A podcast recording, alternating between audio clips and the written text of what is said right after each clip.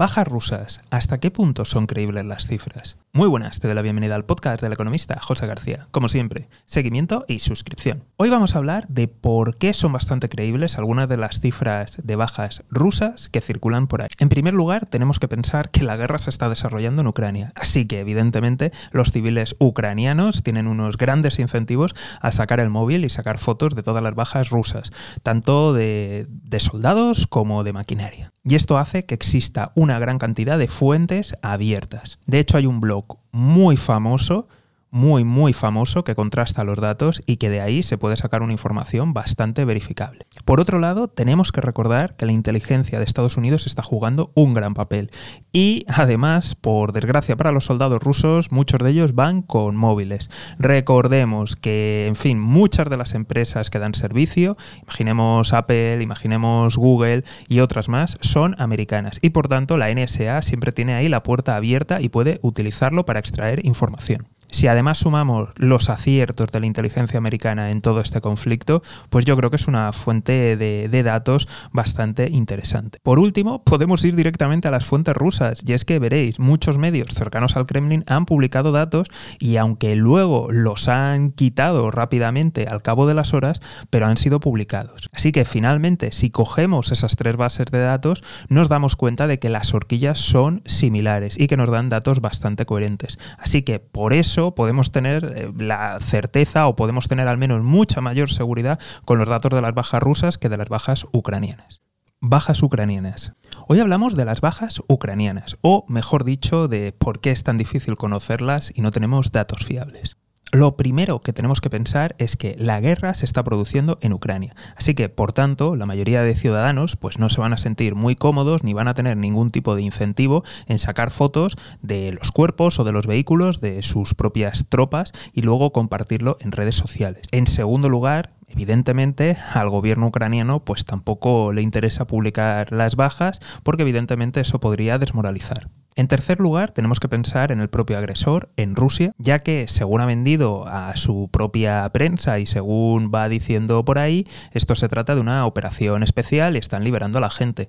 Entonces, si se ve un número elevadísimo de bajas, pues evidentemente no concuerda con la versión oficial. De tal forma, en líneas generales, que si nos damos cuenta, pues no existe ningún tipo de incentivo por parte de nadie en dar las verdaderas cifras y el verdadero número de bajas ucranianas. Así que mucho cuidado con las cifras que se van publicando y por favor, no me pidáis que os dé el número o la cifra porque realmente es muy difícil sacarlo. Cambio climático en el sudeste asiático. Hoy hablamos de las consecuencias del cambio climático en el sudeste asiático. Y es que, verás, en toda la región se están alcanzando temperaturas récord, temperaturas de más de 40 grados, continuadas y sostenidas. De hecho, hay regiones que no registraban estas temperaturas en más de 120 años. Y además de dificultar la vida, también ponen en riesgo la seguridad alimenticia mundial. Recordemos que debido a la crisis de Ucrania y de Rusia hay muchas exportaciones de diferentes cereales que no están pudiendo llegar. De tal forma que varios países africanos habían empezado a recurrir al trigo de la India. Pero claro, con el cambio climático seguirán teniendo las mismas cosechas. ¿Será capaz la India de sustituir en los mercados el trigo de Ucrania y de Rusia? Continúa la crisis en Sri Lanka. Hoy hablamos de un nuevo capítulo en la crisis de Sri Lanka. Y es que, veréis, el Parlamento ha presentado dos mociones de censura. Una contra el gobierno y el primer ministro y otra contra el presidente. Recordemos que tanto el primer ministro como el presidente son dos hermanos de la familia Rayapaksa.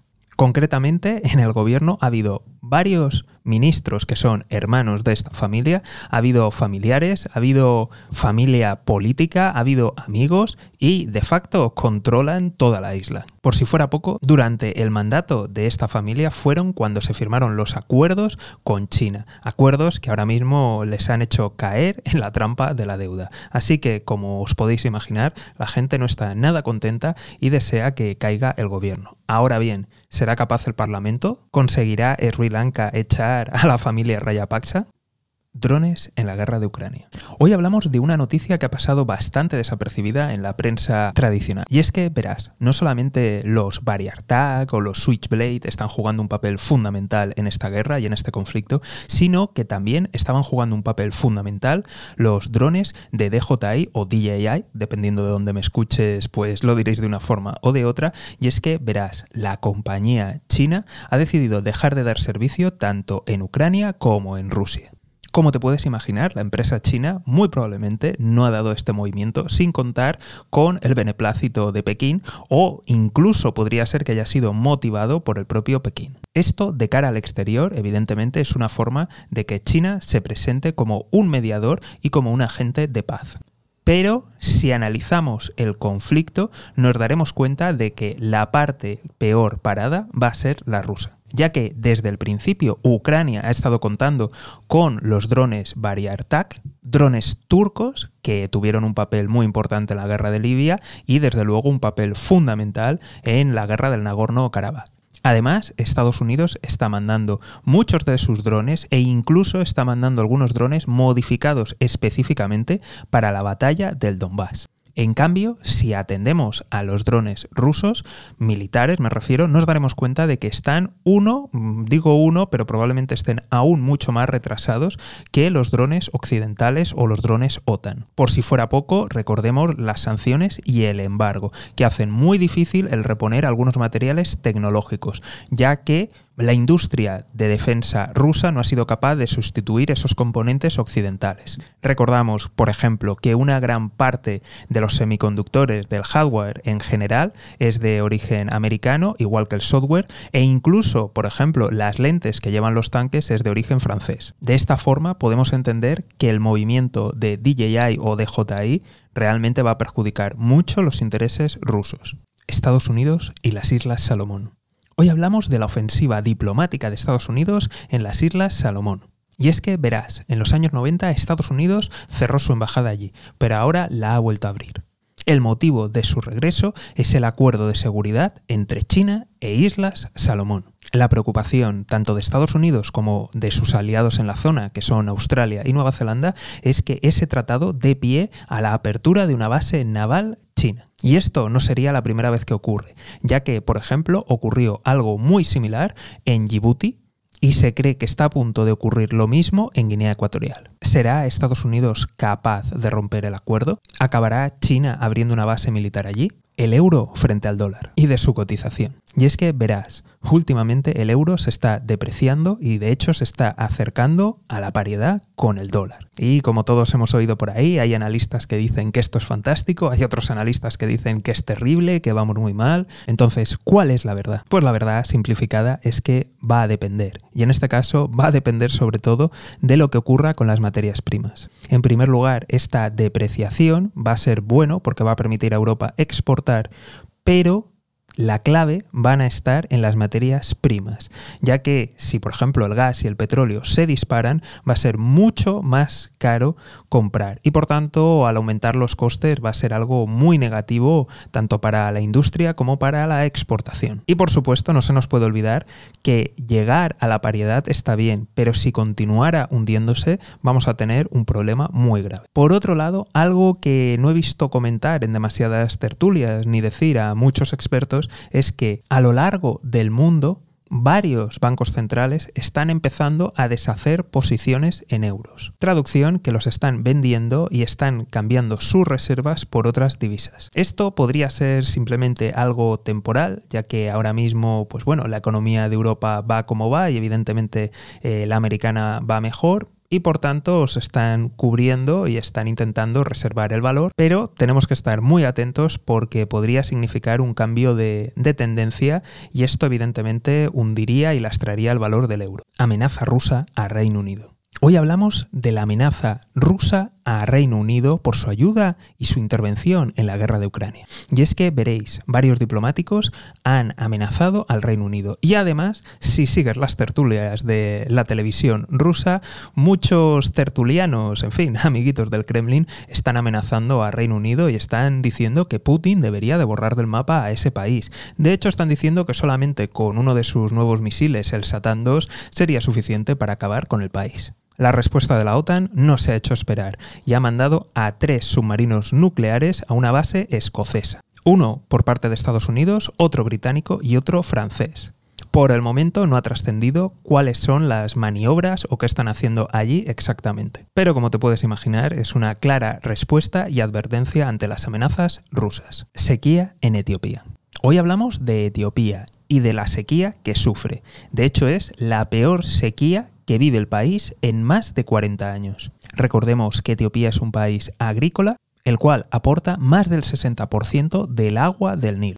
Esto quiere decir que una sequía en un país como es Etiopía tiene graves consecuencias. En primer lugar, para la producción propia y en segundo, tiene consecuencias ya que el Nilo, evidentemente, va a tener menos caudal. Si además sumamos el impacto de la guerra, el impacto de los desastres ecológicos que están sucediendo, por ejemplo, en Madagascar, las sequías que están por todo el mundo, tanto en países como España y Portugal, o países como Canadá y como la mayoría de estados de Estados Unidos, podemos ver que una gran crisis alimentaria se acerca.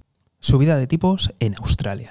Hoy hablamos de la subida de tipos en Australia. Y es que, verás, recientemente se ha producido la primera subida en más de 10 años del Banco Central australiano, dejando los tipos de interés al 0,35% lo cual no es mucho, pero es una subida mayor de la esperada, ya que muchos analistas apuntaban a que la subida iba a ser solamente de 0,15 puntos porcentuales. Y esto ha sido debido al rápido crecimiento de la inflación. Estamos viendo otra economía avanzada que está teniendo también muchos problemas con la inflación y que está subiendo tipos. Con lo cual, mucho cuidado con lo que puede venir en las principales economías desarrolladas y lo que podemos ver de subidas de tipos. Estoy hablando de la Fed y sobre todo del Banco Central Europeo. ¿Consecuencias? Pues inevitablemente va a haber una reducción del consumo y va a ser muy preocupante las economías que están endeudadas en moneda extranjera.